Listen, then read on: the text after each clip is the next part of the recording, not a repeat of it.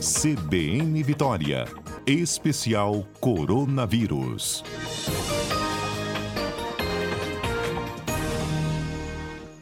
Etel Maciel, todas as segundas ao vivo aqui conosco. Bom dia. Bom dia, Fernanda. Bom dia aos nossos ouvintes. Bom dia do Etel... feriado, né? É, nesse feriado aqui, Dia das Crianças. já, já vou pedir suas dicas aqui para essa uhum. convivência uhum. aí das crianças, né? É, eu queria falar um pouquinho antes disso sobre esses super transmissores. O que, que a ciência tenta entender, Etel? sobre essas uhum. pessoas que têm a capacidade de transmitir mais coronavírus do que outras? Então, em geral, né, quando a gente fala super, né, Fernanda, a gente, tudo que é mais a gente acha que é bom, né? Mas nesse caso não é bom. É, um estudo que foi publicado na revista Science, uma revista bem importante, agora, final de setembro, 30 de setembro, é, mostrou que 8% das pessoas estudadas, elas eram esses super transmissores. Como que a gente avalia isso? A gente avalia pelos exames é, do que a gente chama de rastreamento de contatos. Então, a gente olha as pessoas que aquela, aquele caso índice, né? A primeira pessoa que apresentou o, o exame positivo para a Covid-19, os contatos dela e ver para quantas pessoas ela transmitiu. Então, o que, que esse estudo mostra para a gente? Que em torno aí de 70% das pessoas, elas não transmitem. Provavelmente são assintomáticas, têm menos. A gente ainda não sabe exatamente por quê, mas em alguns outros vírus, por exemplo, é, o vírus da imunodeficiência humana, né, o HIV, que causa uhum. AIDS, a gente já sabe que quanto maior a carga viral da pessoa, então, quanto mais vírus ela tem né, no organismo, ela transmite mais. Mas a gente ainda não sabe isso da Covid. É, pode ser que seja isso, pode ser que seja alguma outra coisa que nós não sabemos porque que a gente tem esses super espalhadores ou super transmissores. Então, o que, que esse estudo mostra é que 8% conseguiu uh, transmitir para para muitas pessoas. Alguns deles transmitiu para mais de 40 pessoas, para você ter ideia assim da, da capacidade, né? Então, sai daquele nosso usual, aquela taxa de transmissão que uma pessoa transmite para duas, três, né? É, no caso da Covid que a gente sabia, e a gente passa a, a entender que algumas pessoas podem passar para muitas e outras não passam para ninguém.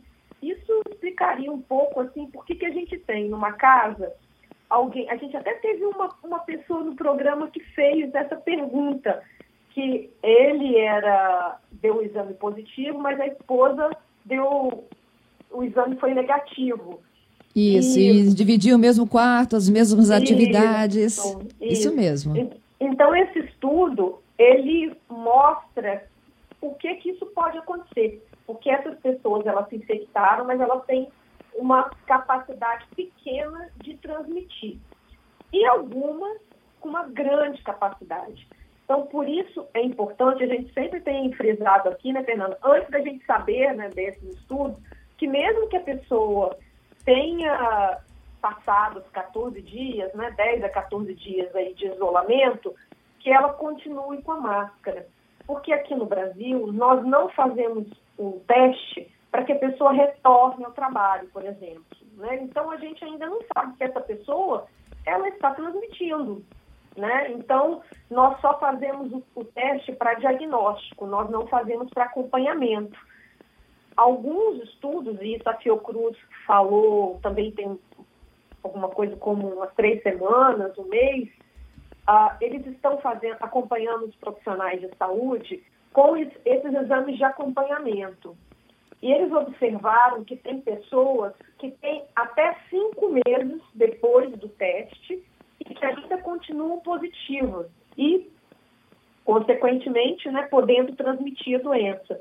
Então, isso acende um alerta para nós, para que mesmo que a pessoa tenha o teste positivo, ela continue fazendo as medidas de proteção, porque nós não sabemos por quanto tempo ela vai transmitir, né? Se ela é um grande transmissor e por quanto tempo ela vai transmitir. A gente ainda não sabe porque nós não temos bons testes aqui ainda, né? nem aqui no Brasil e nem no mundo, para saber exatamente quanto de vírus uma pessoa tem e se ela transmite muito ou transmite pouco.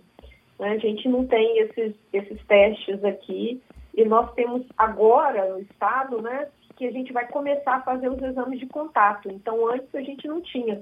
Quer dizer, alguém deu positivo na casa, você fazia o exame de todo mundo. Nós não tínhamos isso aqui ainda, agora que nós vamos começar. Então, a partir de agora, a gente vai poder ter uma ideia melhor né, desses, desses super transmissores aqui no estado, né? É isso aí, gente. Cada dia, né, as notícias que envolvem o coronavírus surpreendem. Hoje, por exemplo, a notícia nova é de que o vírus ele pode sobreviver em notas de dinheiro, em tela de celular, em aço inoxidável por até 28 dias. A temperatura testada pela Agência Científica da Austrália foi de 20 graus Celsius, que é aproximadamente é hoje, ó, a temperatura está em uhum. 20, 21 graus, né? Temperatura uhum. ambiente, né? por 28 dias. Superfícies lisas também, como vidro, cartão plástico. Então, assim, a gente achava que aquilo morria em três dias. Exato. Cada hora a gente vai aprendendo novas, novas coisas em relação a esse novo vírus. Né, Fernanda? A gente sempre tem falado isso. É um vírus novo, a gente está aprendendo. E por isso, desde o início, nós temos falado dinheiro, é algo que você, sempre que você utilizar, lavar as mãos ou usar o álcool gel, porque é uma fonte né, de transmissão importante, principalmente porque muitas pessoas tocam, né? É, agora o cartão. A gente tem usado muito cartão, né? É, em substituição à, à, nota, mas o cartão também carrega, carrega né, esse, esse vírus e pode, então, ficar aí por até 28 dias. Então, é importante a limpeza dele também e a limpeza das mãos, né, fundamentalmente, porque depois, quando a gente toca em algum desses objetos, a tendência é a gente tocar no rosto, né, fazer algum movimento que pode levar esse vírus, porque o vírus sempre tem que ser, ele precisa ser carregado, né, carregado para algum lugar. Ou a gente coloca no olho, encosta a mão no olho, a gente encosta a mão na boca ou no nariz, e aí são portas de entrada né, do nosso organismo para que o vírus é, possa, então, entrar no nosso organismo e causar doença. Então, por isso que é importante a limpeza das mãos. É isso aí. E nessa última semana também surgiram uns termos novos, né, que passam a ser assim meio que usados no noticiário, que é, por exemplo, sindemia, né? É, sinergia com pandemia. O que, que isso, isso. combina, Etel? Então, esse é um termo que já vinha sendo usado desde a década de 90, mais relacionado aos estudos da AIDS. Uh, é um, um pesquisador, né, um antropólogo, que começou a usar esse termo sindemia para dizer que a, que a pandemia da AIDS era muito mais do que uma pandemia, porque quando ela se juntava né, com a pobreza, com a, a pouco acesso aos serviços de saúde, a doença era muito mais grave né, que outras pessoas que tinham outras condições de acesso à saúde.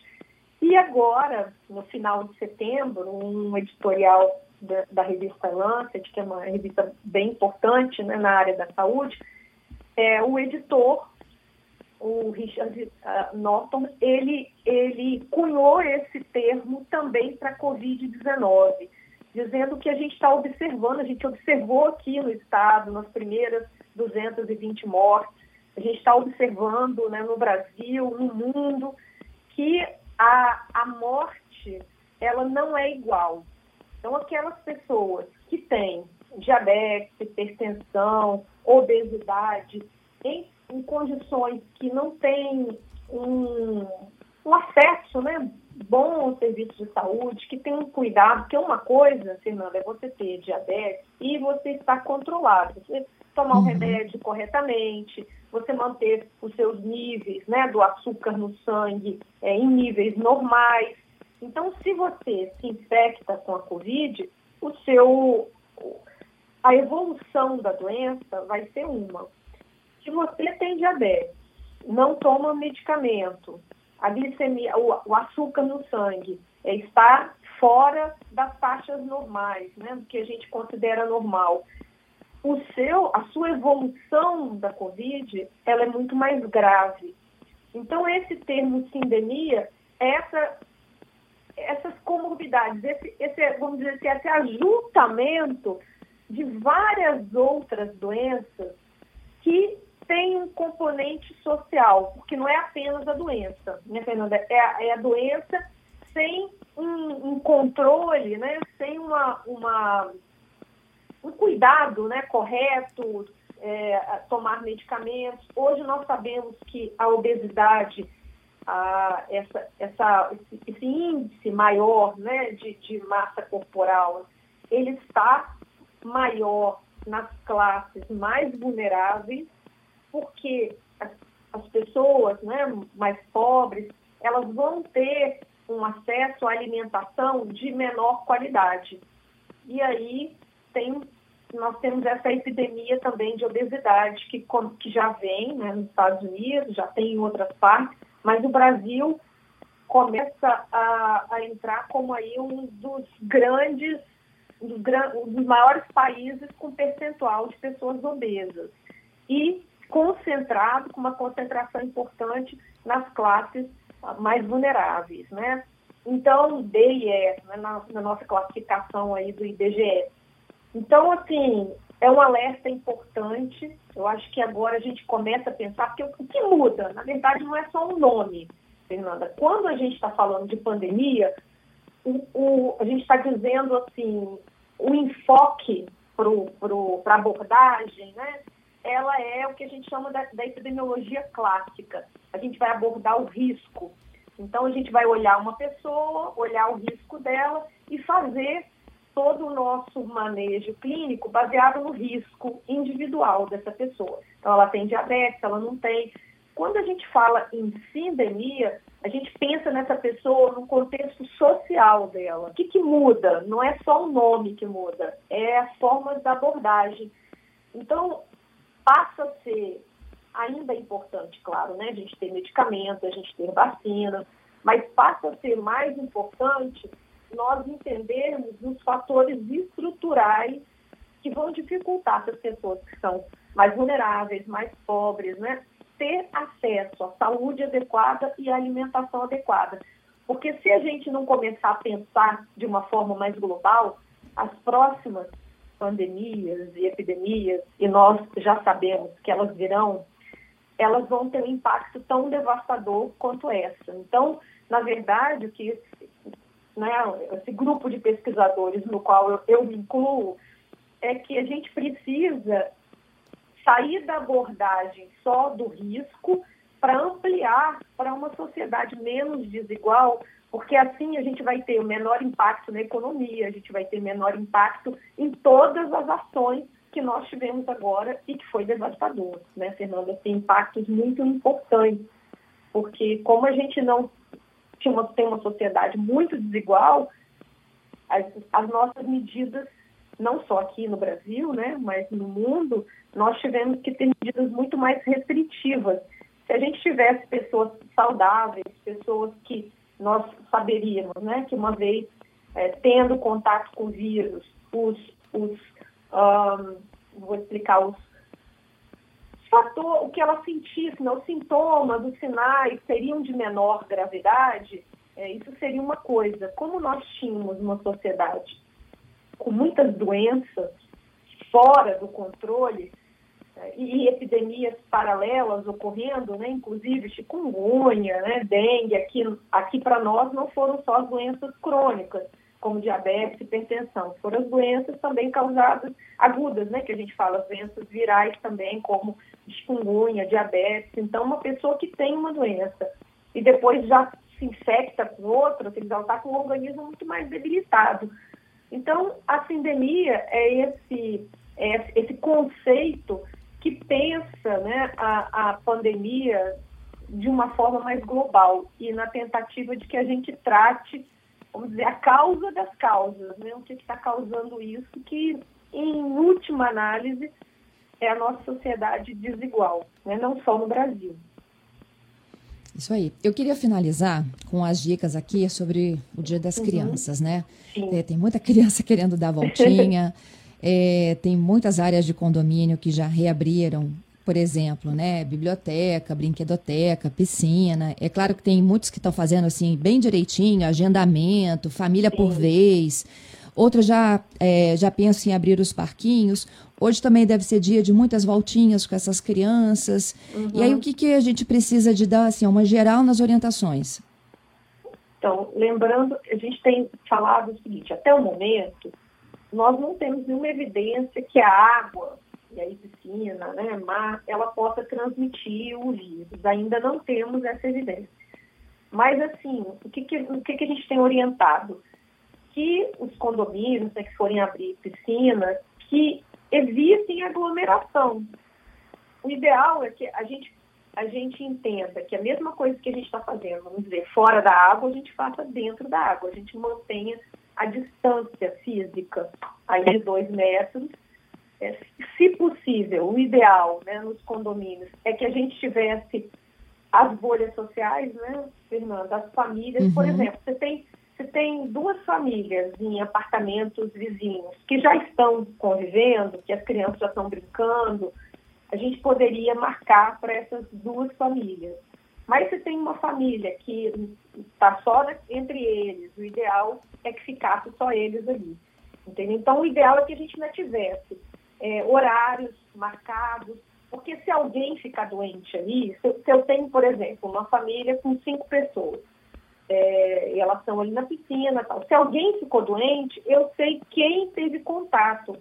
E esse, rastrea, esse rastreamento de contato, saber assim, quem teve contato com alguém positivo, ele é muito importante nesse momento que a gente caminha para uma estabilização, né? porque é muito ruim quando nós estamos, a gente não sabe quem passou para quem, a gente não sabe quem aquela pessoa entrou em contato, então a gente não tem nem como alertar né, a, ao aquela outra pessoa, que alguém que ela este, estava na piscina ontem teve o, o, exame positivo. Então, ela procurar um serviço. Então, é assim que a gente vai, vai espalhando a doença, quando a gente não tem noção né, de quem transmitiu para quem.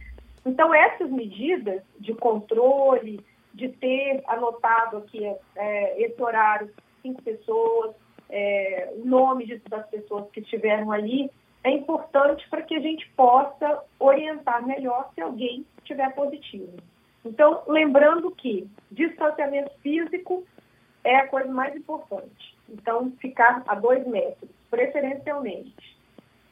Uso de máscaras, é claro que quando a gente está na água não dá para usar máscara, né, Fernanda? Uhum. Mas assim, enquanto você estiver fora da piscina, é, ou então se você estiver numa área de parquinho, né, que não for água, lembrar sempre de levar o álcool gel com, com, com você, com quem estiver com a criança, para entre um brinquedo e outro, ou regularmente passar o álcool gel na, nas mãos né, da criança para fazer a limpeza e orientar para ela não encostar no olho, no nariz, na boca.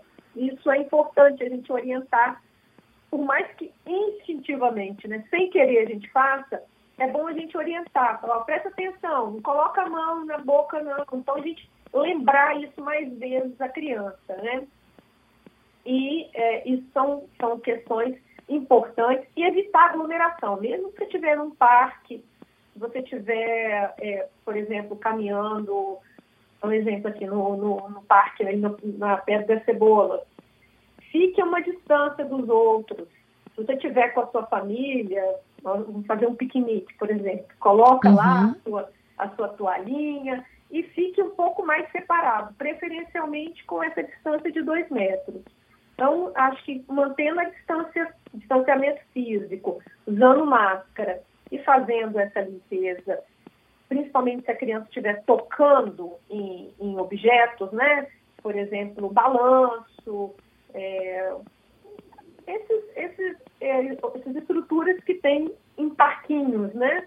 É, então, é importante que a gente faça a limpeza com álcool gel, porque ele não vai ter água para lavar a mão, né? Então, o álcool gel é importante.